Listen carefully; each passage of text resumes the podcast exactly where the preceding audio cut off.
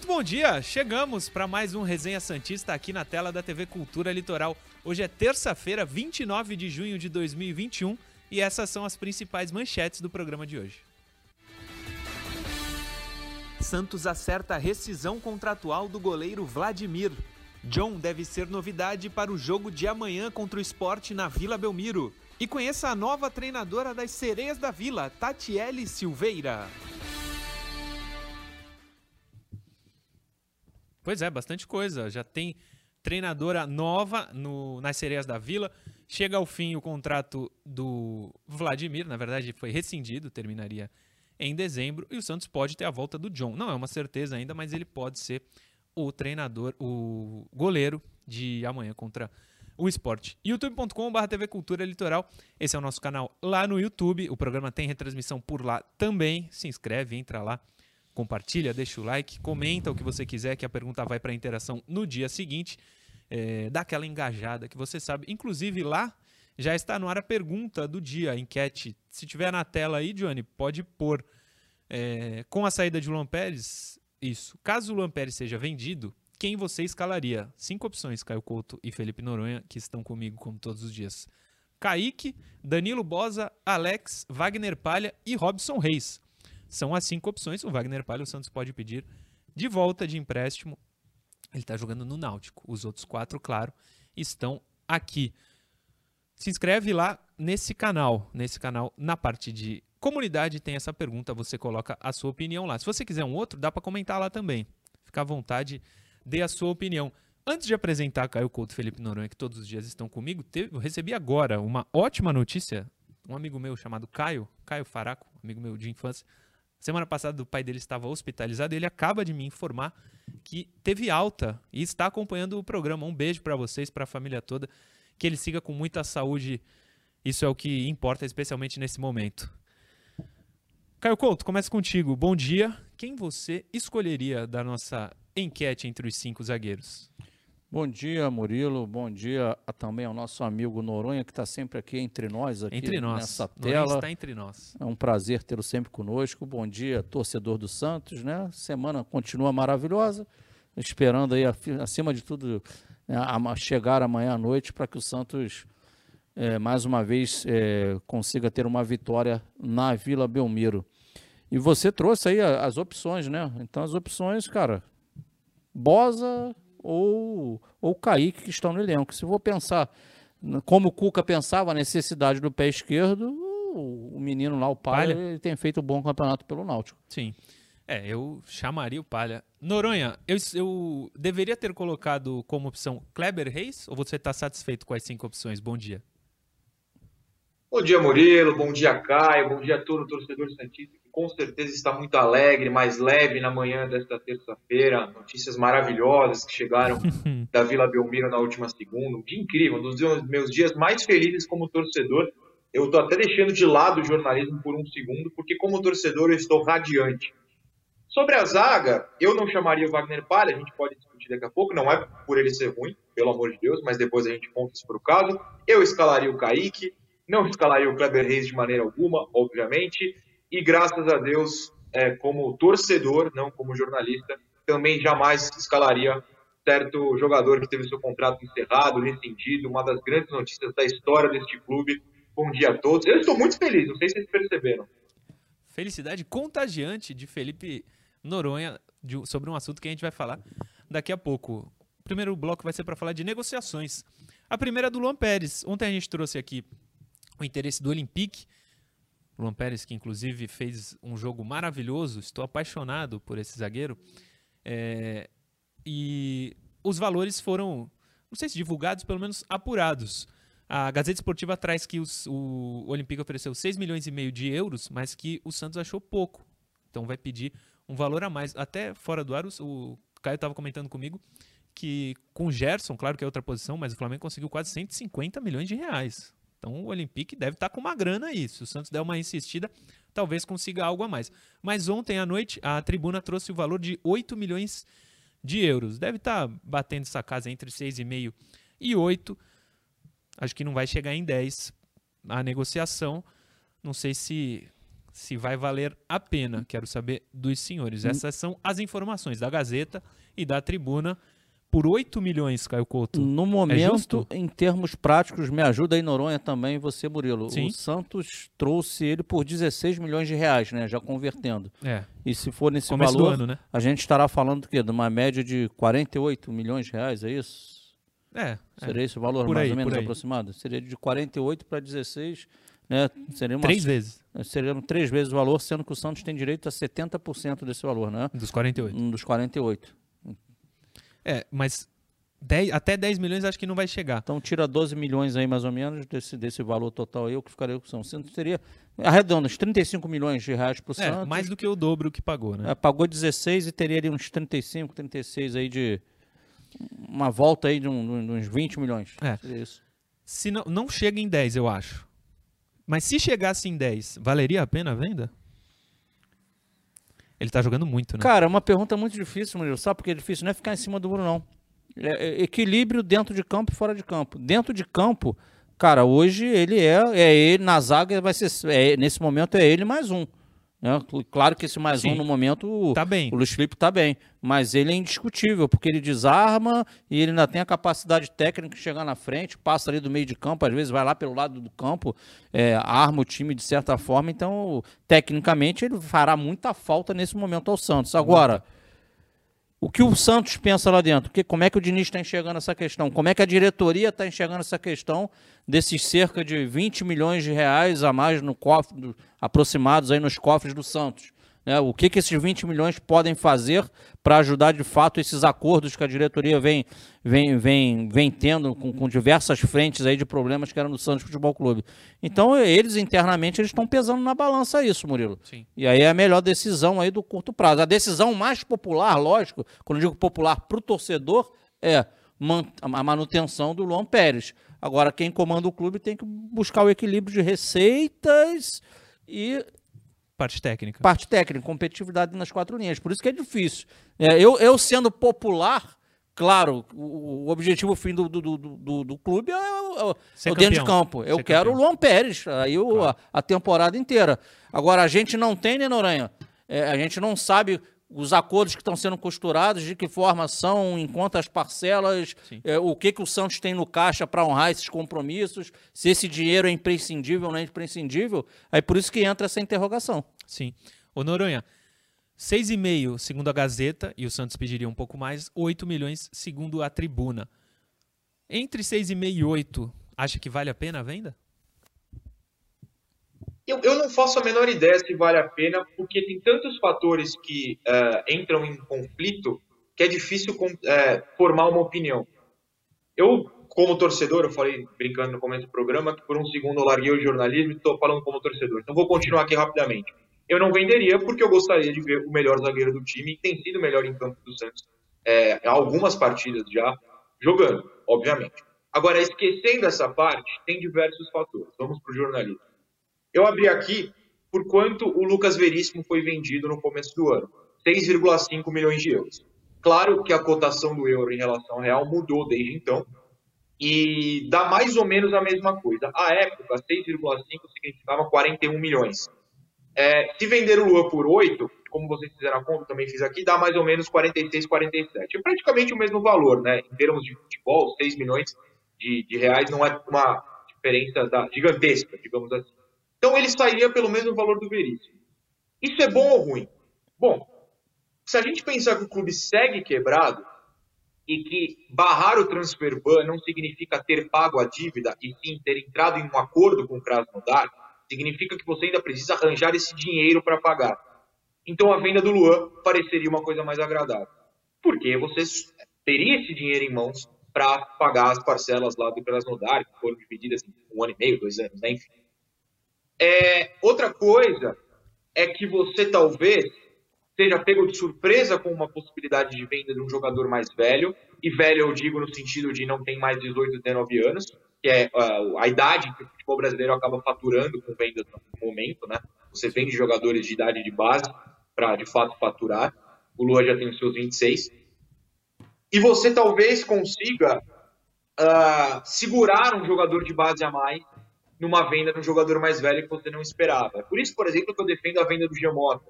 Faturar com jogadores mais velhos e que na teoria não tinham tanto mercado fora é uma fonte importante de renda para você impedir venda de destaques da base. Vai significar com certeza que não vai vender, sei lá, o Marcos Leonardo, que não vai vender o Kaique?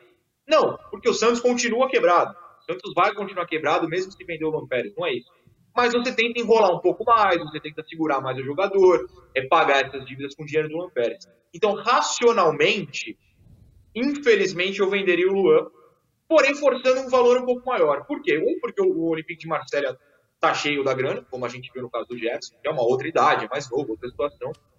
E eles sabem que o Santos está quebrado, então eles não vão aumentar tanto assim. Mas você pode né, alegar a situação do Veríssimo e falar: naquele momento a gente estava muito desesperado, agora é só um pouquinho. Então eu acho que vale a pena negociar por mais uh, do que 8 milhões de euros, que significariam menos de 50 milhões de reais. Talvez ultrapassar os 50 milhões de reais passasse a, a valer mais a pena. É, eu também pediria um dinheirinho a mais aí pro, pelo Luan. É, no momento que chega mais um super chat, o primeiro de hoje, mas chegaram dois já. O Alex Santos primeiro. O incrível é que quando a gente consegue encaixar o time tecnicamente, vem um monte de urubu e nos prejudica com essas negociações. Por que ninguém vai atrás de Palmeiras, São Paulo e outros times? Por que só o Santos? O jogador se destaca, acho que é até natural. Não é contra o Santos, meu amigo Alex. Ah, mas não é assim também, né? É, é, jogadores do Palmeiras estão saindo toda hora. O Dudu Sim. saiu e tá voltando. É, próprio... A gente só não percebe porque vê mais notícias do Santos. Exato. O próprio Flamengo, que tem dinheiro. O São tá, Paulo acabou de vender gente para MLS. Sim. O Brenner, se eu não me engano. Sim. O professor doutor Luiz Arias. Vocês não acham que 30 milhões de reais em termos de futebol é muito pouco? Daria 2,5 divididos em um ano para zagueiro e ele é novo. Ele não é tão novo assim, professor doutor Luiz Arias. Eu não sei, eu acho que eu forçaria aí um 10 milhões. Pede. Os caras podem falar não só. O Sim. não tu já tem, né? Como, como a gente como a gente disse. Mas é isso, vamos para o assunto que Noronha começou o dia radiante. Vladimir. Vladimir rescindiu seu contrato com o Santos. O contrato iria até o dia 31 de dezembro de 2021, mas em comum acordo, é, rescindiu seu contrato. O Fernando Diniz, segundo a Gazeta Esportiva, queria contar com ele, com o Vladimir, mas entendeu o pedido do Vladimir porque ele quer jogar, quer ter ritmo, e o Havaí é o provável futuro do goleiro do Santos. Temos os números do goleirão do Santos na sua passagem de 13 anos, né, Noronha? Infelizmente. Ele chegou profissional desde em 2010, ele chegou no Santos em 2008, mas desde 2010 está no profissional. Jogou 73 jogos pelo Santos e tomou 78 gols. Ganhou cinco títulos paulistas, uma Copa do Brasil, uma Recopa Sul-Americana e uma Copa Libertadores da América. Muitos títulos, Muitos gols sofridos, é verdade, mais de um por jogo, a média dele. Não é uma média boa para goleiro, cá entre nós. Mas o momento é seu, Felipe Noronha.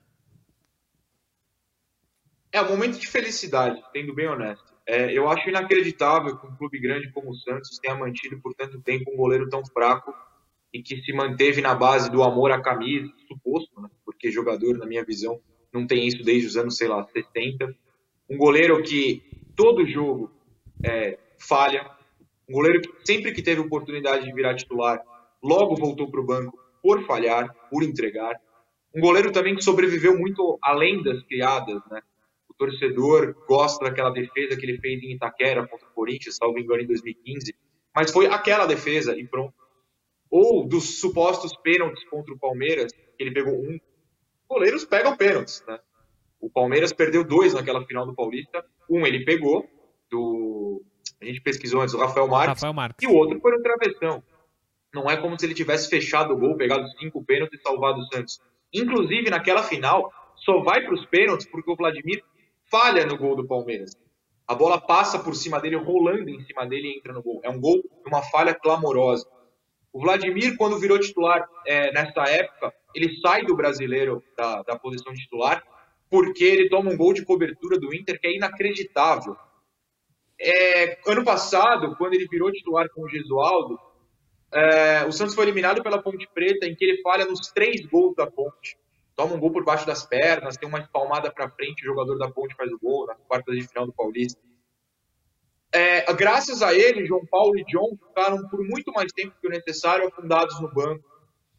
Quando ele foi para o Havaí emprestado, o Havaí foi o último colocado com a pior defesa e ele era o goleiro titular. Ah, mas o Havaí era fraco. Ter um goleiro fraco faz parte de você ser um time fraco. Vladimir talvez não seja o pior goleiro que eu vi com a camisa do Santos. Eu vi o Douglas em 2008, por exemplo, 2009, é enfim, que era muito, muito, muito ruim. Mas é, um clube que precisa economizar salários, um clube que precisa ser grande, não pode ter um jogador tão fraco no elenco. Uma vez eu entrevistei o Arzu, preparador de, goleiro, de goleiros, perdão, e ele valorizou o Vladimir por vários motivos. Todos extra-campo, todos fora do campo. Eu acho legal ter um jogador experiente que fale com os garotos e tal, mas chega uma hora em que, se você é profissional, você precisa jogar. E Vladimir nunca teve nível para jogar num time de Série A. Que seja feliz no Havaí, não torço contra a pessoa de maneira alguma, jamais, mas para um. De novo, largando o jornalismo por um segundo. Para uma pessoa, para um torcedor que vai à Vila Belmiro e gostava de chegar cedo e ver os aquecimentos, né, um clássico da Vila, o aquecimento de goleiro com o Arzu batendo na bola daquele jeito, e todo aquecimento viu o Vladimir tomando gols inacreditáveis já no aquecimento, eu agradeço muito que esse contrato, enfim, tenha chegado ao fim 13 anos depois. Nunca fez sentido ter o Vladimir no clube e finalmente isso acabou. É o que eu tenho a dizer, estou sendo um cara muito honesto nesse momento. Eu sei que muita gente prefere poupar palavras, é, elogiar, torcer, mas a mim, que nos últimos 13 anos vi um goleiro muito fraco, do nada virando titular em certos momentos, é um alívio. Me desculpe a quem não gostou, mas eu prefiro falar a verdade. Sempre é melhor falar a verdade. E o Vladimir respondeu para você através de um super chat. Vladimir oficial. Ah, claro. o, o, ciclo encerra. Obrigado por sempre me apoiar, Noronha. Fizeram as Aí, pazes. como eu sempre digo, é uma relação saudável. Sim. No pique, Caio Couto, antes de eu ler o último super chat, Vladimir fará falta ao Santos? Paulo Mazotti passa a ser o terceiro goleiro. Não, não fará falta. Não. Os, os dois goleiros do Santos hoje aí que, que, que, que, se revezam, digamos assim, são John e João Paulo, em alto nível os dois. E importante também dessa saída do Vladimir, né? É, acaba também aqueles rumores, né? O Grêmio quer, quer, o, quer o João Paulo e vem o Léo Chu para cá. Então está bem claro que para a diretoria do Santos, para o Diniz, comissão técnica, não é uma possibilidade. não é uma possibilidade. Sim. João Paulo e, e John permanecendo no elenco. É isso. Superchat para terminar o primeiro bloco. Adriano Rocha Costa. Palmeiras e Flamengo venderam também, é verdade, mas venderam muito melhor que o Santos. Vendeu, venderam jogadores inferiores aos nossos por valores maiores. É a opinião dele. Porque o Santos não tem dinheiro, os clubes Perfeito. europeus sabem Exatamente. disso. O torcedor precisa entender essa situação. O que dita o mercado é a capacidade do bolso no momento do clube. Sim. Então, os, infelizmente, o mercado sabe que o Santos ainda está com. O bolso do Santos está raso. Então, oferece menos. Sim. É isso, terminamos o primeiro bloco. Eu lembro a você que agora a gente vai para o intervalo e lá no intervalo tem a interação. As mensagens que chegam no Instagram meu, do Caio, do Noronha, serão lidas e você continua com a gente durante o intervalo. Você que está vendo pela TV Cultura Litoral, espera só um pouquinho que daqui a pouco a gente está de volta.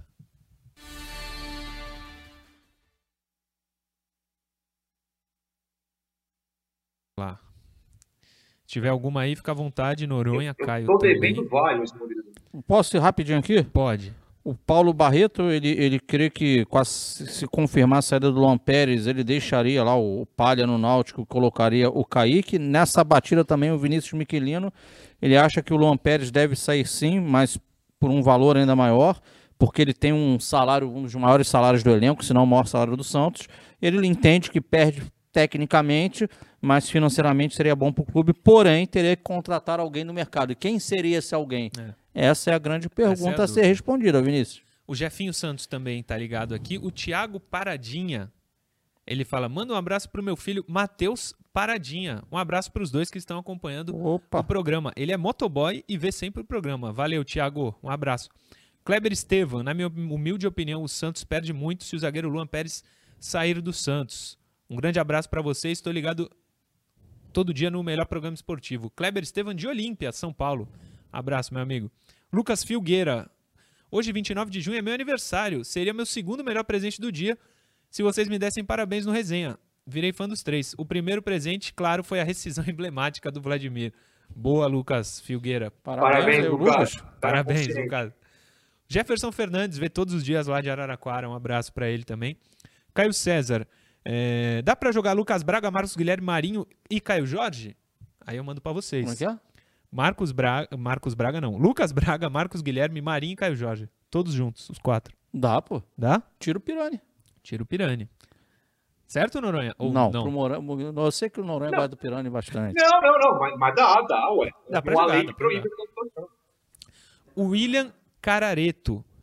Levando em conta a fase horrível dos nossos laterais e tendo um zagueiro substituto, poderíamos descer o Luan Pérez para a lateral esquerda? Ele tem qualidade técnica, sabe sair jogando, defende e ataca. Um baita jogador.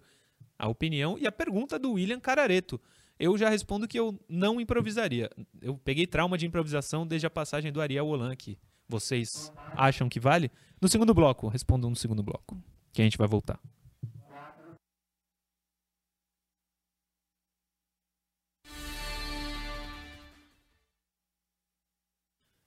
Já estamos de volta para o segundo bloco do Resenha Santista e você sabe que no segundo bloco tem a interação. Hoje, inclusive, tem muita interação. Mas antes disso, e nesse, Insta, nesse YouTube aí, antes disso, durante o intervalo, uma pergunta do William Carareto, para quem está vendo o programa pelo YouTube, foi feita e a gente não respondeu. A mensagem dele é a seguinte: Levando em conta a fase horrível dos nossos laterais e tendo um zagueiro substituto, poderíamos descer o Luan Pérez para a lateral esquerda? Ele tem qualidade técnica, sabe sair, sabe sair jogando, defende e ataca. É um baita jogador. Ele mandou no Instagram. E você que quiser participar no intervalo ou tiver alguma interação, manda lá no Instagram, arroba Murilo Tauro. Pode mandar no arroba FG Noronha também, arroba Caio Couto 76, mas manda no arroba Murilo Tauro que eu sempre leio. Respondo e coloco no ar. Noronha, eu vou começar contigo. Te agrada a ideia do Luan Pérez na esquerda?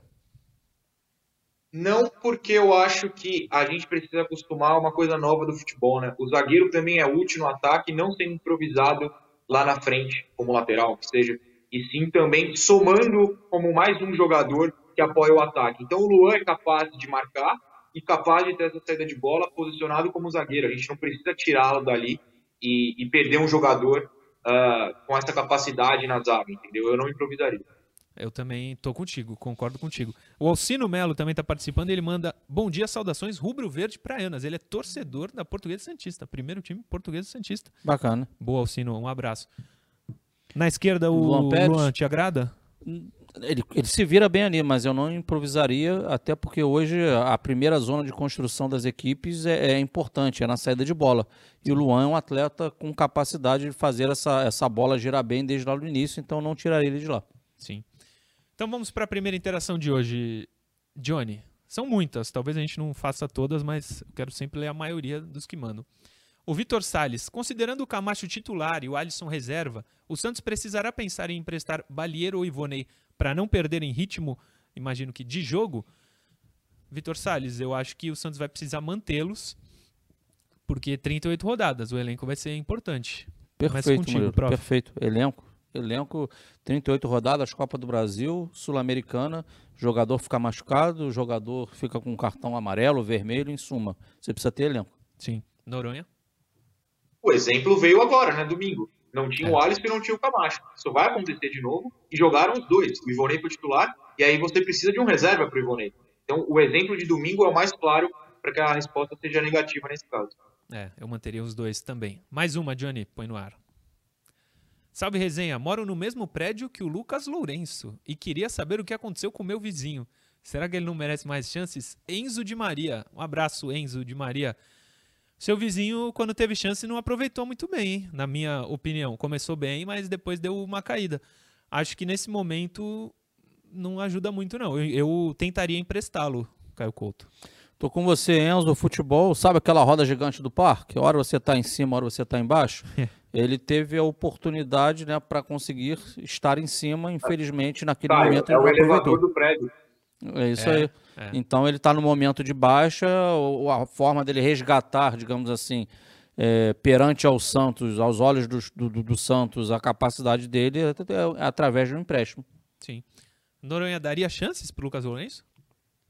Não, já demos o suficiente, né? Acho Muitas, que o Lucas, infelizmente, não conseguiu se encaixar, teve oportunidades, não aproveitou. Precisa ser emprestado e buscar espaço e ritmo de jogo em outro lugar. Antes da próxima interação, chega a mensagem de um superchat que não mandou mensagem, apenas contribuiu com o programa. Um abraço. É o Venício Siqueira. Venício Siqueira. Valeu, Venício. Próxima interação, Johnny. Com a iminente saída de Luan Pérez, o Santos deve solicitar o retorno de Wagner Palha, André da Silva. Essa é a pergunta que já chegaram É a do momento. Chegou um monte. também. É. Eu, eu, eu, eu pediria. Se, se tá no contrato, ó, queremos ele agora, vem. Eu traria. Caio. Cara, antes dessa situação do Luan Pérez, sempre que me foi perguntado, eu falava, não, eu, eu creio que o Palha tem que Amadurecer. seguir amadurecendo, fazer toda a Série B, que é um campeonato importante, né? Difícil, sim, não é um campeonato fácil, para que ele cresça como jogador. Não adianta ele estar no elenco e não jogar. Agora, com a iminente saída do Luan, é, a aposta para mim estaria em dois nomes aí, Bosa e o, e o menino, o, o, o Kaique. Para mim, o terceiro nome seria ele, Palha, independente da ordem que eu tô falando aqui. Sim. Cara, muito do feeling do Diniz. É o que ele enxerga de Kaique, o que ele enxerga dos caras que estão dentro. Se o, se o Diniz realmente em- não confia, cara, aí tem que trazer ontem. Noronha, você que já respondeu, por que não traria o Palha de volta?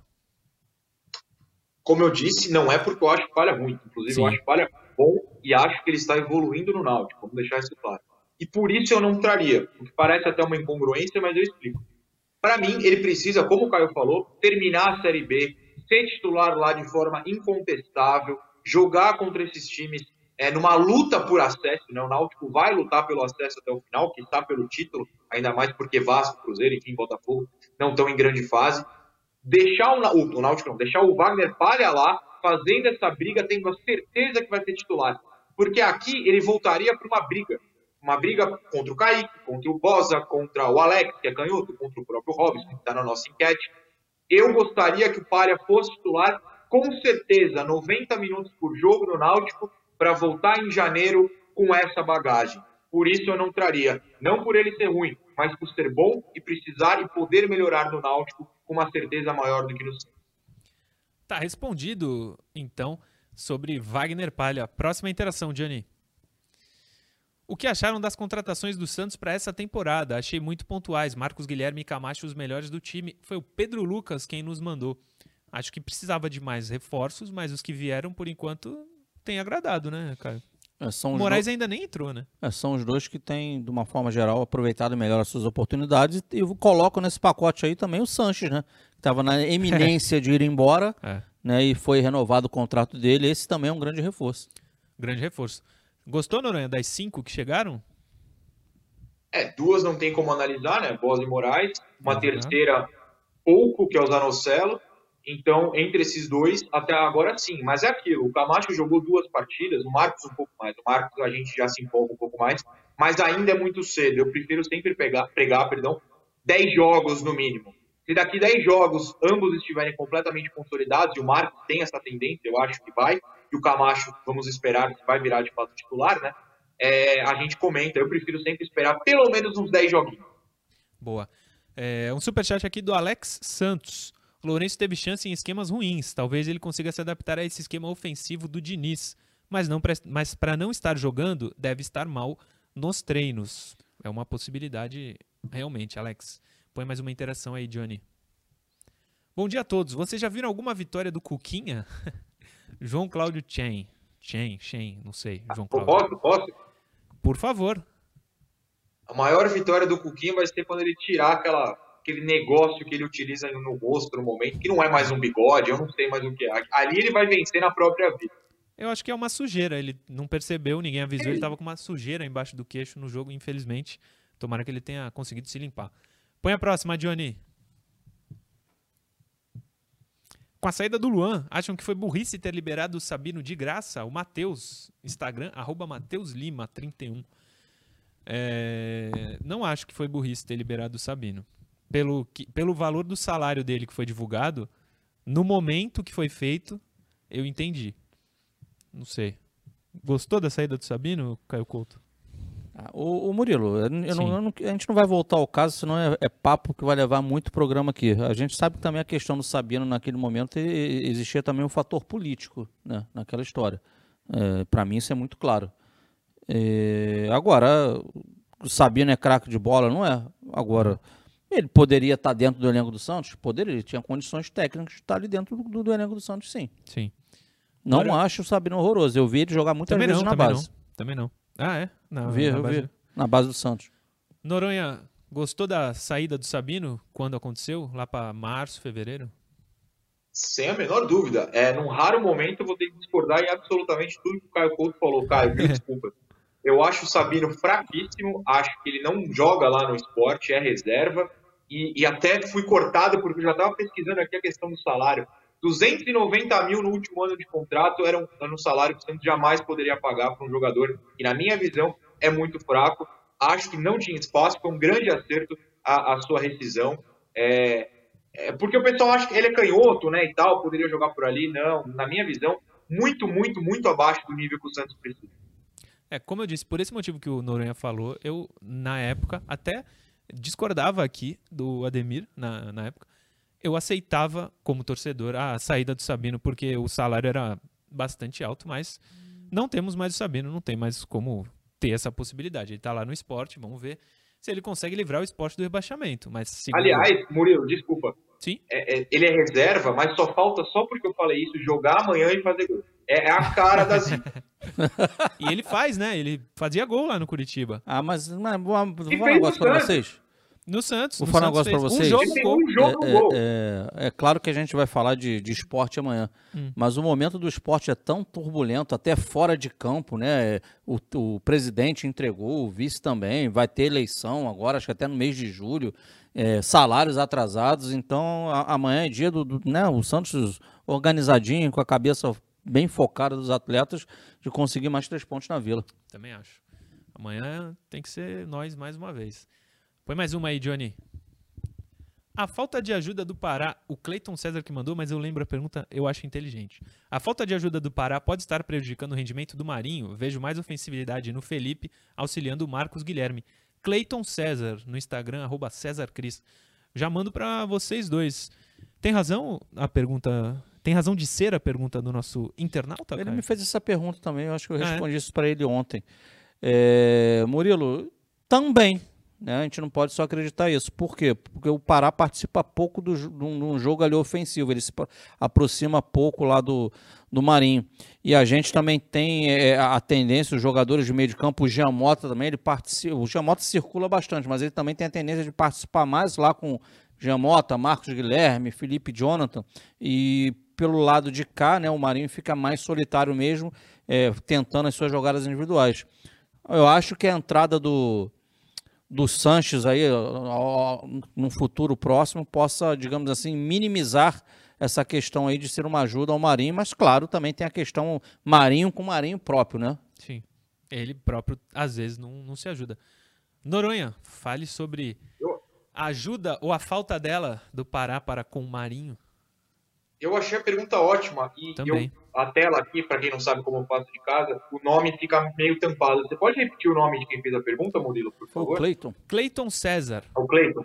Então, Isso. Cleiton, eu achei a pergunta do Cleiton ótima, de verdade. E a resposta do Caio tem a palavra que, para mim, é, resume. Também, o Marinho tá mal por motivos próprios, mas também tem a questão: o Pará não tá indo à linha de fundo, você passa a não confiar quando ele passa na linha de fundo porque ele não tem acertado o cruzamento ou o toque, ele não tem sido útil para triangular.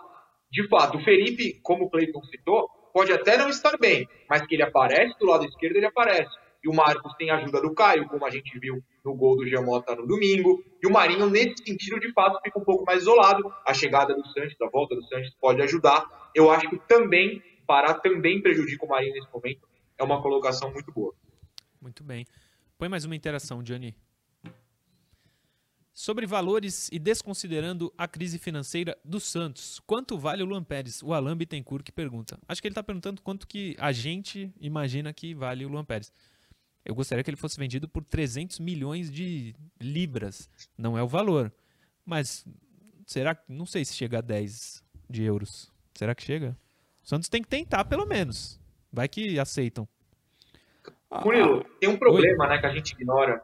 Hum. Ele já jogou na Europa, né? Ele jogou Sim. no Bruges. No Bruges. e não atraiu, jogando no Bruges, a atenção de outros clubes é, europeus. Isso desvaloriza também o jogador. Pelo amor de Deus, eu não estou falando que o Lu é ruim, e eu acho, como falamos no começo, que ele vale mais do que os entre 6,5 e 8 milhões. Não é, não é que vale a menos. Mas a gente tem que pensar sempre com a cabeça do europeu, que é chato, né? Se no Bruges eu, ele não me atraiu, por que no futebol brasileiro eu vou pagar mais? É a realidade do país, talvez excluindo Palmeiras e Flamengo. Sim. É importante lembrar que ele é um zagueiro de 27 anos. E a, e, e tam- Não é do mais, não é das tarefas mais fáceis conseguir um valor alto por um zagueiro. Se E- fosse um atacante jovem, a coisa muda de figura. É um zagueiro de 27 anos, maravilhoso, estou apaixonado por ele, mas o valor talvez não seja, não seja dos, san- dos sonhos. Oi? Claramente apaixonado, eu precisava reiterar esse. Sim, sem dúvida. Ele, pra mim, é o melhor jogador do Santos dos últimos jogos. é, complementando o que vocês estavam falando, Sim.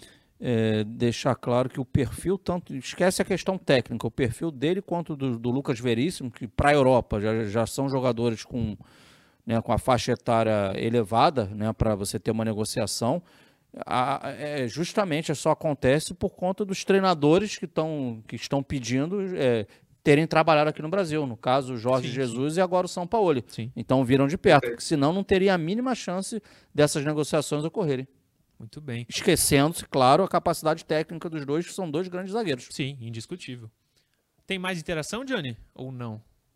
Não, terminou as 400 interações de hoje, mas quanto mais a gente puder ler a mensagem que chega através de vocês, a gente vai tentar fazer, nem sempre dá, mas sempre que der a gente vai colocar no ar. Vamos de informações. John talvez jogue amanhã. Ele treinou no sábado. O Lucas Mussetti, acho que eu vi no Instagram dele, mostrou uma foto do John treinando sábado com uma proteção no joelho e ontem sem essa proteção.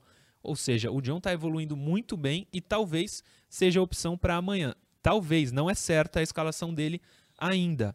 É certo que Alisson e Marinho estão fora. Alisson segue se recuperando, está treinando, tá tratando é, fortemente no departamento médico. E o Marinho tomou o terceiro cartão amarelo, está fora do jogo. Portanto, com ou sem o John, acho que o gol não preocupa. A volância também não, porque vai jogar o Camacho. Para o lugar do Marinho, tem Lucas Braga, tem Ângelo. Quem foi o outro que eu pensei que podia jogar também? Me ajudem aí. Lucas Braga pode entrar. Madison pode ser opção por ali. Quem vocês escalariam no ataque do Santos, além de Caio Jorge e Marcos Guilherme, óbvio?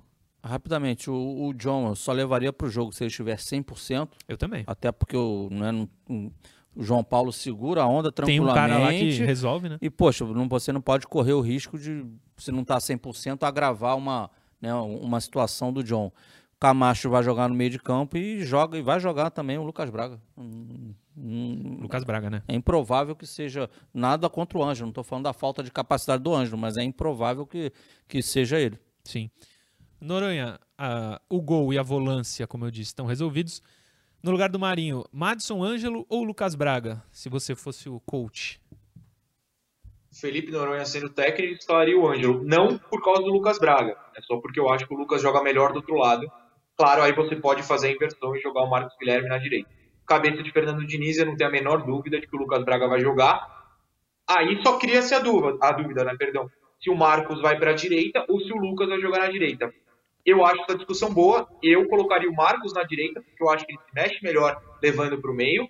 E o Lucas, para mim, ele consegue jogar muito melhor na esquerda sem tanta variação. Então eu colocaria Lucas na esquerda, Caio centralizado, Marcos Guilherme na direita. Con- Diga. Concordo com o Noronha, mas eu creio que isso vai acontecer sim, Noronha. Porque tem um histórico já do Marcos Guilherme também jogar pela direita, bem maior do que o Lucas Braga, no caso. Eu não sei se na direita ou na esquerda, mas eu tenho poucas dúvidas que vai jogar o Lucas Braga. Posso errar amanhã, ter o Ângelo de titular, mas eu acho que vai jogar o Lucas Braga.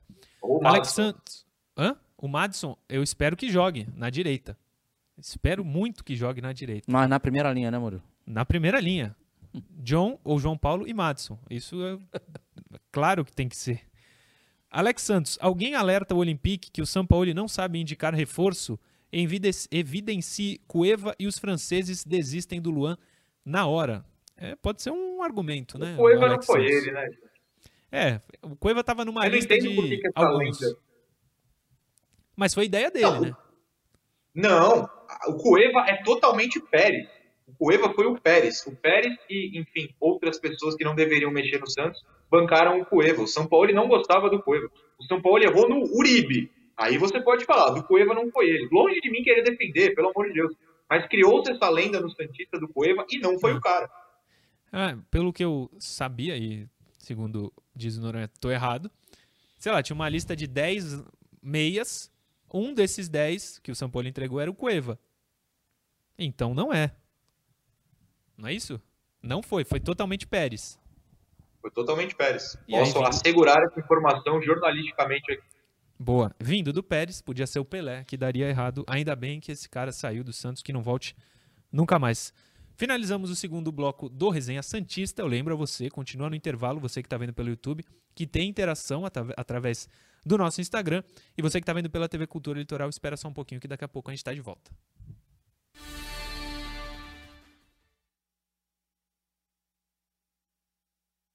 Já voltamos. Você tinha algumas aí que você estava devendo, né, Noronha?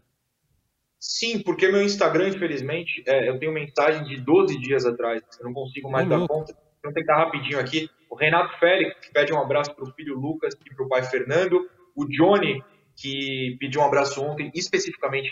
Não, me manda um abraço no resenha que eu assisto todo dia. Eu agradeço, Johnny, muito obrigado. Fica o seu abraço. Se eu achar mais outras mensagens aqui, eu, eu adianto, mas por enquanto fica esse abraço para os dois. Boa. É, deixa eu pegar algumas aqui do Instagram também. Lucas Palos dos Santos. Bom dia. De acordo com o Transfer Market, o valor de mercado do Luan Pérez é 2 milhões de euros. Acho que ele vale muito mais do que isso, mas esse é o valor de mercado dele. É porque não leva em conta a questão técnica, justamente idade e por aí vai. Sim. O Ro Oliveira Santista manda: com as boas atuações do João Paulo, o John corre o risco de perder a posição quando voltar? Não corre o risco, na minha visão. Rafael Lima, nessa fase é melhor pensar no campo ou nas finanças? Ele é de Fernandópolis. Acho que tem que mesclar os dois. Se o Santos tiver um substituto para o Luan Pérez, vai ter que vender. O Vitor Quilice Moída. Bom dia, parabéns pelo programa. Caso o Luan Pérez seja vendido, como são as cláusulas de contrato de empréstimo do Wagner Palha para o Náutico? Possui alguma multa? Como foram os acordos estabelecidos? O Santos pode pedir a volta dele a qualquer momento. Nivaldo Godoy. Quando o Diniz vai trocar os laterais, logo estarão falhando, infelizmente. Saudações Santistas, logo, Nivaldo Godoy de Santos. Não trocará. Não é logo eles estarão falhando. Eles estão falhando há alguns meses. E ele segue sendo titular, ou não. Felipe Santos. Essa situação do Kaique e do Ângelo é preocupante. Será que o Diniz não gostou do futebol deles? Dois jogadores quase prontos. Se eles continuarem parados, vamos perder todo o tempo que usamos no Paulista. O que acham dessa situação? Eu acho que ele está realmente preservando, viu, Felipe? Não acho que ele desgoste de nenhum dos dois. Mas Dá só... tempo de um último? Oi? Na volta, Dá na volta. Dá tempo de um último.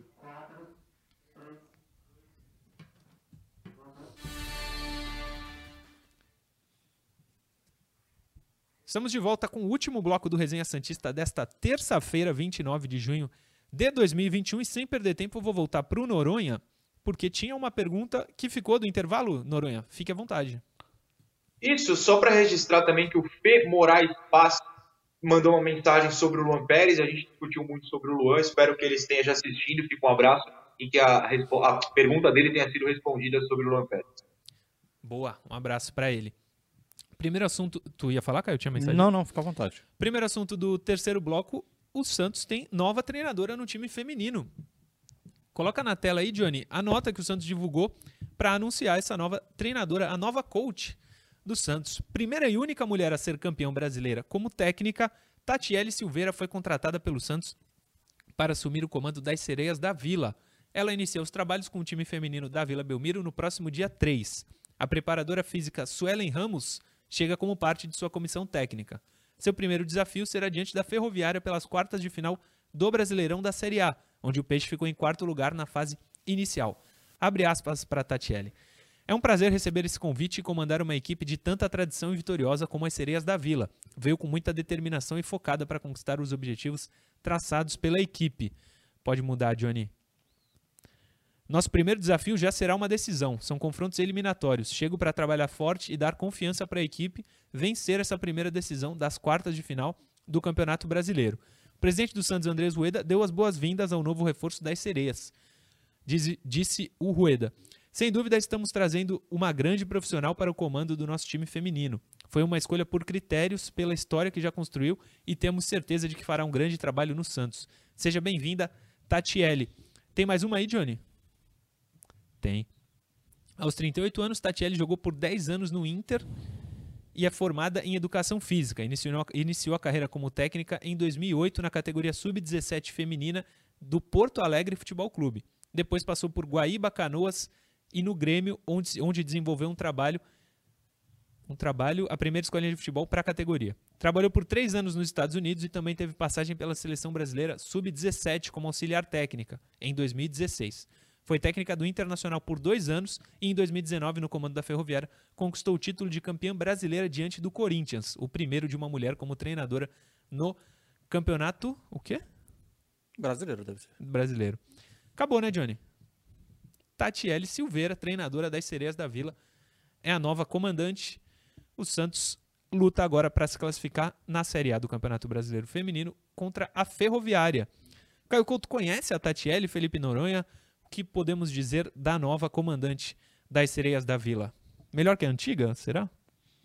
Ah, não, não, não, dá para saber não, ainda. Não dá para saber, não. Dá Mas parece que ela tem mais bagagem. Não, dá para falar, a gente não pode ser descortês de, de falar mal da antiga, que dentro Sim. de campo vinha fazendo até um bom trabalho em relação a, a resultados. Sim, mas ela, pelo que a gente trouxe, essa é a nota que está no site oficial do Santos, a gente reproduziu a nota que está no site oficial do Santos, ela tem mais história que a treinadora anterior, não?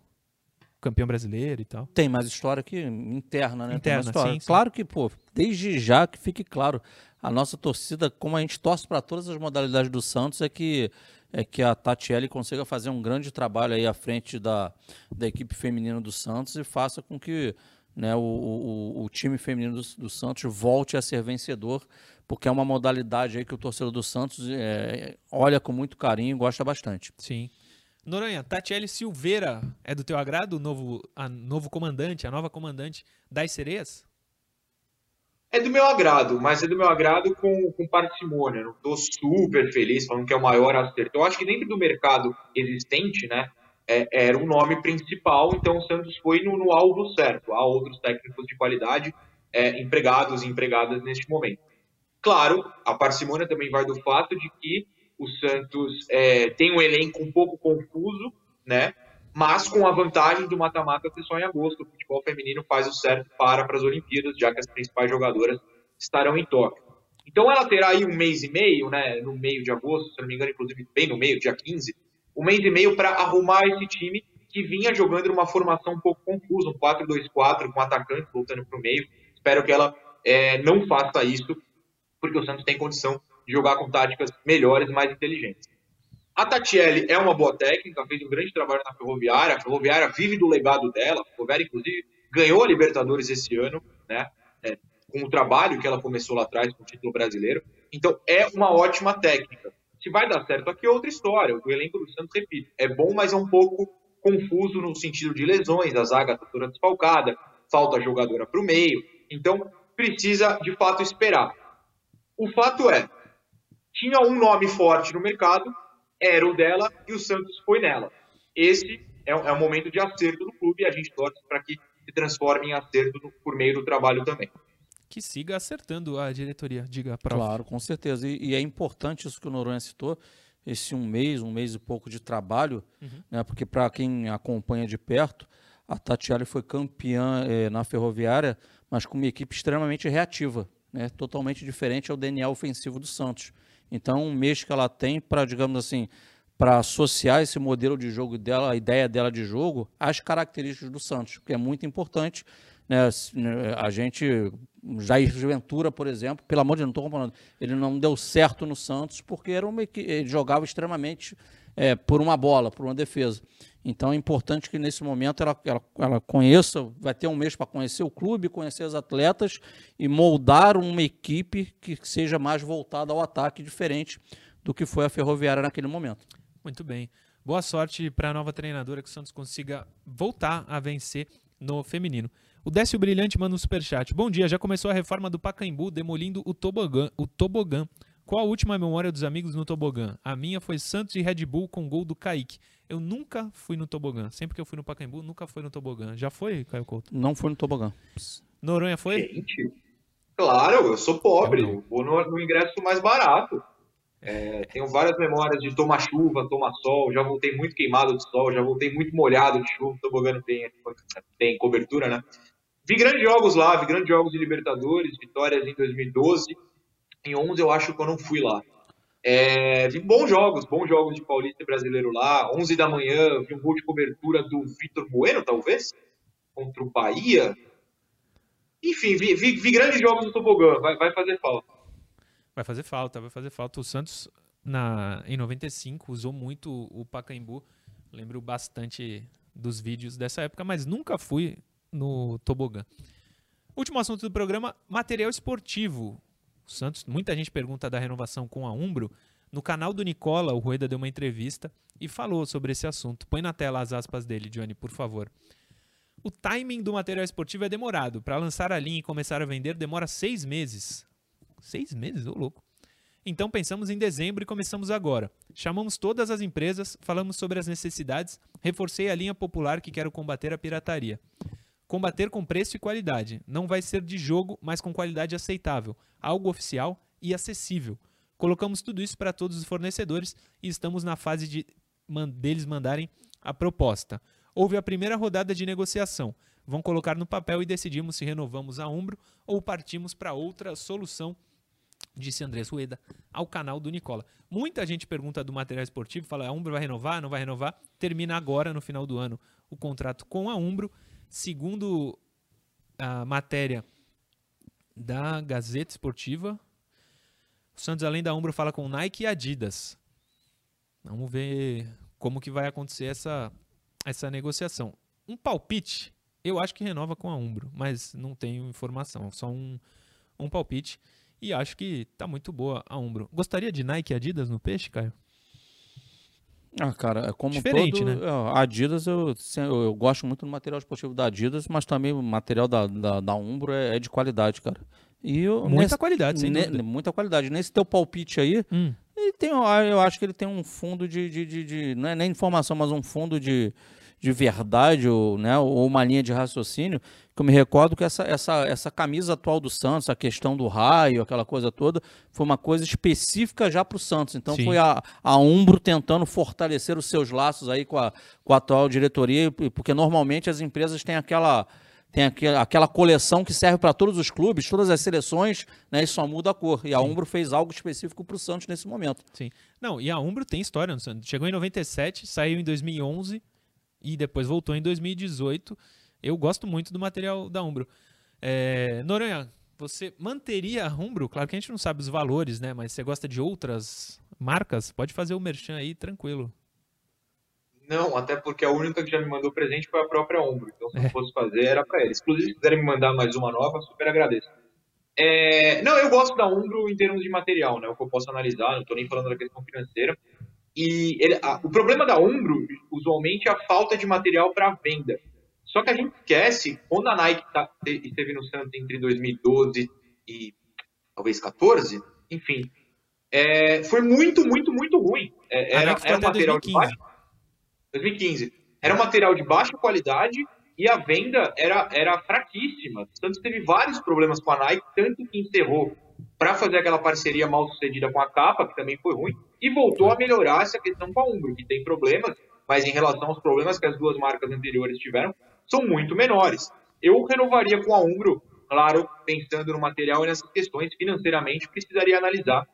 A gente não tem os valores, mas eu, eu não vejo problema algum com a Umbro em comparação às outras. Nem eu, Caio. Sem voltar ao passado, Hum. é, mas a Nike, na verdade, era a Netshoes que estava É. por trás. E, Não era a Nike, e a Nike. capa também não era a capa italiana, É, e por aí é. vai. É. Essas gestões aí, né? Sempre tem um negócio. O Alex Santos manda, diz o seguinte: Nike não, um superchat. Nike não, no- piores materiais que já tivemos. Talvez por esse motivo que o Caio falou, né? A Nike era Netshoes. Essas diretorias que ajudaram muito o Santos nos últimos anos. Temos cinco minutos ainda de programa. Eu vou ler algumas mensagens lá do Instagram. Voltando lá. Quer começar, Noronha? Fica à vontade. Cara, eu, eu, eu vou Vai? dar aqui citar a galera. Tem muita Então vai, mensagem, então senão vai. eu vou Tem deixar aqui, muita, ó. Vamos muita. lá, Gilles Ribeiro. Eu, e eu faço, eu entro em contato com o pessoal. Andrei Pereira, o Jurandir Lira, Fernando Henrique, Paulo Barreto, Rodrigo Andrade, Ricardo Marques, Silvano Rodrigues, o Felipe Merli, o Paulo Henrique, o Choco, qual o Choco aí na área? O grande Choco Choco, Rodrigues. abraço. O Alexandre Frade, que também sempre manda mensagem pra gente. Johnny de Souza, o Vitor Mo- Moida, o Jean Manuel também. A galera tá mandando mensagem aí, a gente dá aquela moral aí ao longo do dia, até por conta do horário. Murilo, e você também poder falar, e o nosso Claro. amigo Noronha, claro. Noronha, tem alguma aí? Muita, né? Eu, eu honestamente me perco nas mensagens, gente. É, daqui uns três dias eu acho as de ontem. Eu também me perco, mas vamos tentar achar, né? É, Arthur Gazu, queria saber qual a opinião e análise de vocês sobre as evoluções táticas do time com o Diniz e quais os jogadores mais importantes dentro do esquema de jogo atual. Vocês fiquem à vontade para comentar, mas acho que o mais importante nesse Pergunta momento é boa. o Marco Guilherme, né? Hum, Murilo, também, Murilo, mas é, é pro, pro, pro modelo de jogo do Diniz, Hum. é, e aí a gente bate nessa tecla, por isso que Camágico. Não, o, o primeiro, o primeiro jogador de meio de campo ali é, é importante também, cara. Os Jogadores de passe na primeira zona de construção, de passes qualificados, é muito importante. E aí o Luan Pérez está bem, é importante. O, o Camacho, quando entrou nos jogos, bem, é importante. Até o próprio Luiz Felipe, né, tecnicamente, está bem. Tá impor- bem mesmo. É, é importante. Entendam, gente. Não estou falando que ah, o Santos só está jogando bem por causa desses caras. Não é isso. É porque o jogo do Diniz já começa lá de trás. Então é fundamental a boa participação técnica desses atletas lá. A bola dificilmente é uma bola que vem pelo alto. Agora é importante ressaltar, já passando a bola para o Noronha, como é importante o equilíbrio em todas as fases do jogo. É, o grande problema do Diniz nos trabalhos deles anteriores é que o time de São Paulo era muito. O time de São Paulo foi o último trabalho dele, perdão. Os times do Diniz eram muito bons é, na organização ofensiva, mas quando perdiam a bola, eram sempre times frágeis, eram sempre times muito abertos às transições dos adversários. E hoje a gente consegue ver um Santos mais equilibrado nas fases e um Santos que, curiosamente, nas suas duas vitórias na Vila Belmiro, não foi pela sua organização ofensiva, não foi pelo toque de bola, foi pela sua transição, foi pelo jogo vertical. Gol de contra-ataque. Então a gente está vendo no, o, o Diniz no Santos um trabalho mais equilibrado em todas as fases do jogo. Noronha. Não, eu faço da- das palavras do, do, do Caio as minhas. Eu acho que o time começa a ser mais equilibrado e isso é muito interessante. A gente precisa observar esse equilíbrio. O, o Galo, o, o Grêmio um pouquinho talvez, mas o Galo e o São Paulo principalmente, e o Flu, né? Essa sequência de quatro jogos, eles não conseguiram pressionar o Santos de maneira alguma. É. O Santos soube jogar de forma equilibrada. Para mim, a partida contra o Galo, a bola não chegava no Hulk. Quando chegava, o Santos anulava. E não é para ser esse o ponto forte do Santos teórico, né? na- na- no futebol do Diniz é, ele encontrou um jeito da defesa jogar que ajuda o ataque. Eu acho que esse equilíbrio é fundamental e a cada jogo a gente está vendo ele acontecer é, de forma mais clara, eu diria. Também acho, isso é muito bom. Sobre os uniformes, eu tô aqui no chat do YouTube agora. O Arnaldo Jorge, Rueda sempre pensando no torcedor mais humilde. Verdade, Arnaldo Jorge foi uma boa iniciativa. Deixa eu fazer agora uma intervenção. Hã? Uma outra intervenção, rapidinho. É, lembrando, o Rueda tá nota 10 para ele, mas ele não está inventando a fórmula. Isso já acontece fundamentalmente lá nos clubes do Nordeste. Ah, É, tá. o Fortaleza já faz isso há muito tempo, faz essa ação. Bahia. Bahia faz essa ação de camisas populares. Ele está trazendo para o clube uma ideia inteligente dos outros. Sim. Mas nota mil para ele por Claro, conta disso. claro. Outros poderiam ter feito isso e não fizeram. E não fizeram. Noronha? Não, eu falei, eu ia citar o Bahia, eu acho que o exemplo do Bahia é perfeito, o Caio foi perfeito. Estou aproveitando que você me chamou, o Fernando Lemos, que fala que também assiste, nos assiste todo dia aqui, fica um abraço para ele. Ele só mandou um abraço a nós três. Boa. O Bruno Faria, a Nike na época terceirizou a produção com a Netshoes. É isso aí. O Leão Dantas, exclusiva, exclusividade só com a Puma no Palmeiras. O José Júnior, que é Adidas ou Puma. Muita gente falando aqui dos uniformes. João Silva, Puma é exclusividade do Palmeiras. É, Muita mensagem, não vai dar pra ler tudo não. Aqui no chat do YouTube é difícil de pegar pra ler. Por isso que eu pego lá do Instagram. É isso, meus amigos. 10h59, terminamos o resenha, Caio Couto. Amanhã, 10 da manhã, estamos de volta. Estaremos de volta, né? Eu, você, nosso amigo Noronha, a galera que sempre nos assiste, que é um, prazer estarmos todos juntos, para falar, claro, mais especificamente do jogo, né? Amanhã a bola rola, que é o mais importante de tudo, é a, é a razão da paixão do torcedor, é a bola rolando, e a razão da paixão do Murilo hoje é Luan Pérez. Sem dúvida, sem dúvida. Ah, Eu recebi Caio, aqui... nota 10 pro, Notas do programa. Caio Couto, 10. 10. Luan Pérez, eu te amo. Fica, por favor. Ô, Johnny, eu te mandei um vídeo aí, vê se dá pra colocar no ar, que me mandaram agora. Nesse momento está sendo demolido o tobogã, como a gente falou, e tem imagem. Te mandei um vídeo aí, vê se vai rodar, Johnny. Cinco segundos, o Johnny pede. Enquanto isso. Ó, tobogã Pô, sendo triste. demolido. Eita, ferro. Tô Já triste porque é uma demolição feita num momento em que a gente não vai ter nenhuma última visita. Não. É, quem foi, foi. Rapidinho. Diga. Valeu, Johnny, uma obrigado. perguntinha do Rodrigo Andrade. Alguém Vai. sabe o nome do preparador físico do Diniz? Eu não sei. Não Queria, sei. Ele, ele, ele, ele fala como o Santos está correndo e na, na época do, do Ariel, que o time tinha problemas físicos, ele fala, pô, ressaltem aí o, o preparador físico do Diniz. Eu, sinceramente, eu não sei o nome dele. Valeu, Rodrigo. Preparador físico era o Omar Feitosa. Tem fácil aí? Não, o Omar Noronha? era com o Cuca. Ele, tá, Era. ele tá falando do, do, do tempo do Ariel pra cá. Sim, era o, era o Cuca. Tem aí fácil, Noronha? Novo técnico chegou ao Peixe acompanhado de dois auxiliares e um preparador físico. Vamos ver aqui.